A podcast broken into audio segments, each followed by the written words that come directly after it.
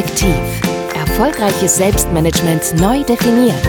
Der Podcast für mehr Produktivität, Erfolg und Lebensqualität.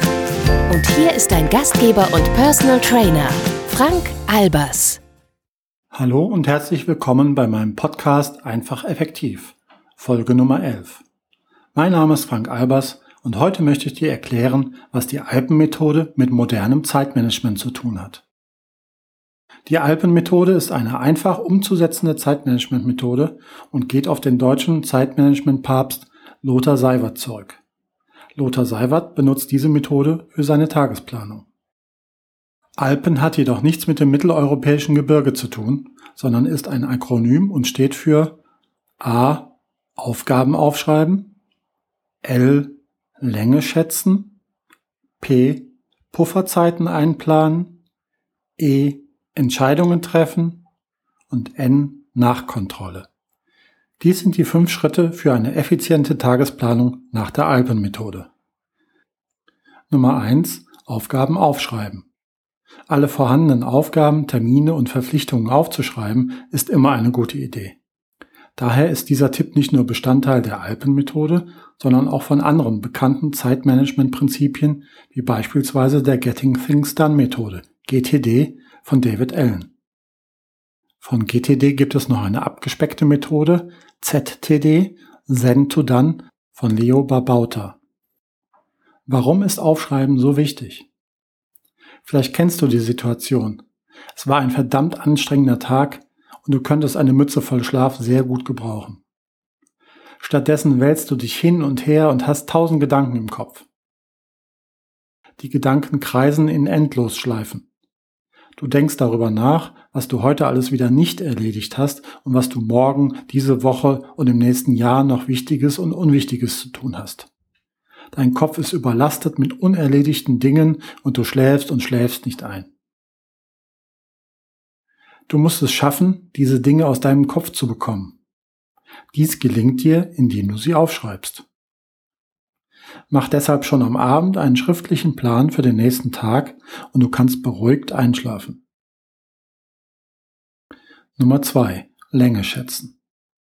Was passiert, wenn du dir zu viele Dinge vornimmst und dafür zu wenig Zeit einplanst? Richtig. Du schaffst nicht alles, was du dir vorgenommen hast. Das erzeugt Frustration und kratzt gehörig am Lack deines Selbstbewusstseins. Das ist selbst zugefügtes Leid und total überflüssig. Also, überlege, wie lange du für die Erledigung der jeweiligen Aufgaben wahrscheinlich benötigen wirst. Setze dir ein Zeitlimit.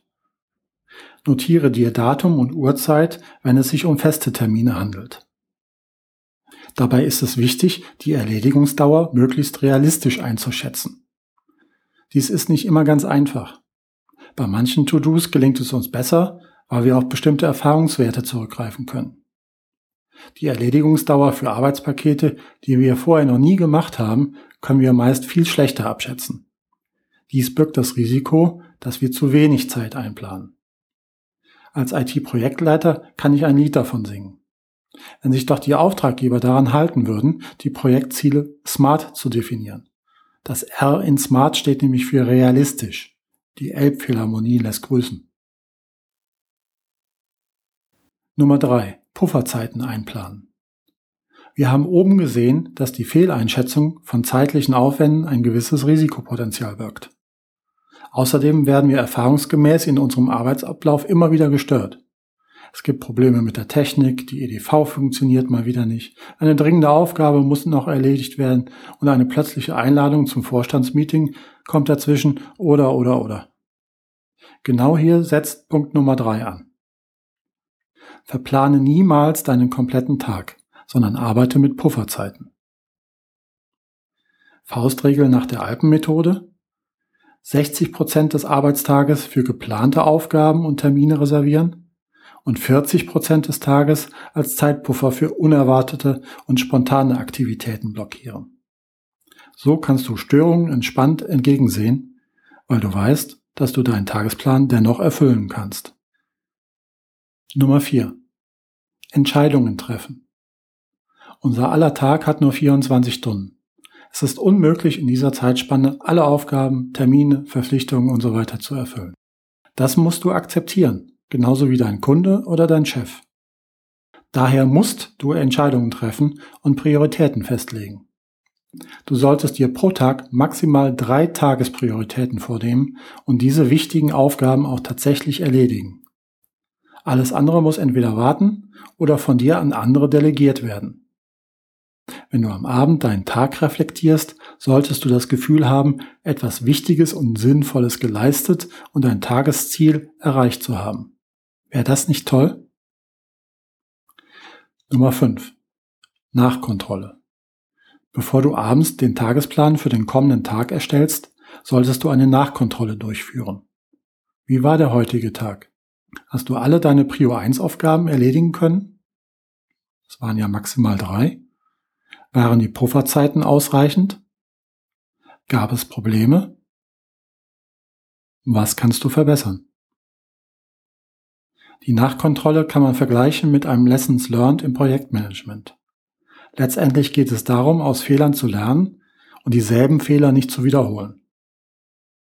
Vorteile der Alpenmethode? Die Alpenmethode ist ein Urgestein des Zeitmanagements. Mittlerweile gibt es durchaus bessere Methoden für modernes Zeitmanagement. Wenn du aber jemand bist, der sich vorher noch nicht näher mit Selbstmanagement oder Zeitmanagement beschäftigt hat, bekommst du mit dieser Methode eine einfach umzusetzende 5-Schritte-Anleitung. Anstatt deine Aufgaben nur in einer To-Do-Liste zu verwalten, wirst du dich künftig weniger verzetteln und deine wichtigen Aufgaben wirklich erledigen. Abgehakt. Nachteile der Alpenmethode? Die Methode ist sehr generisch und allgemein gehalten. Dies ist einerseits ihr Vorteil, gleichzeitig auch ihr Nachteil, weil sie so viele Fragen offen lässt. Es ist halt nur eine Zeitmanagement-Methode, kein Management-System.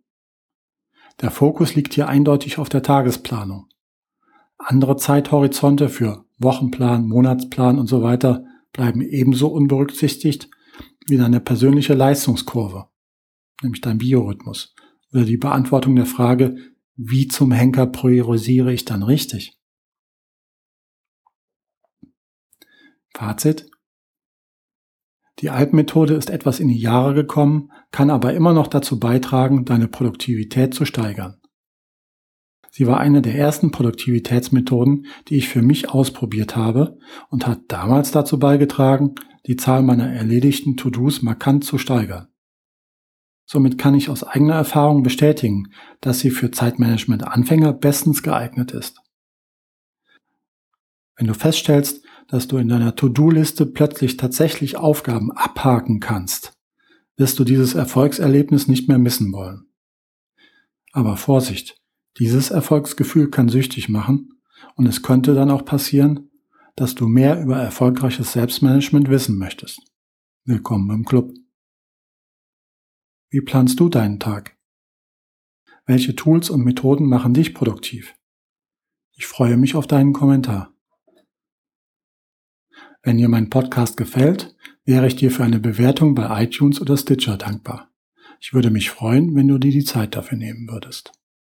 In diesem Sinne wünsche ich dir eine produktive Woche. Hab eine gute Zeit. Dein Frank Albers.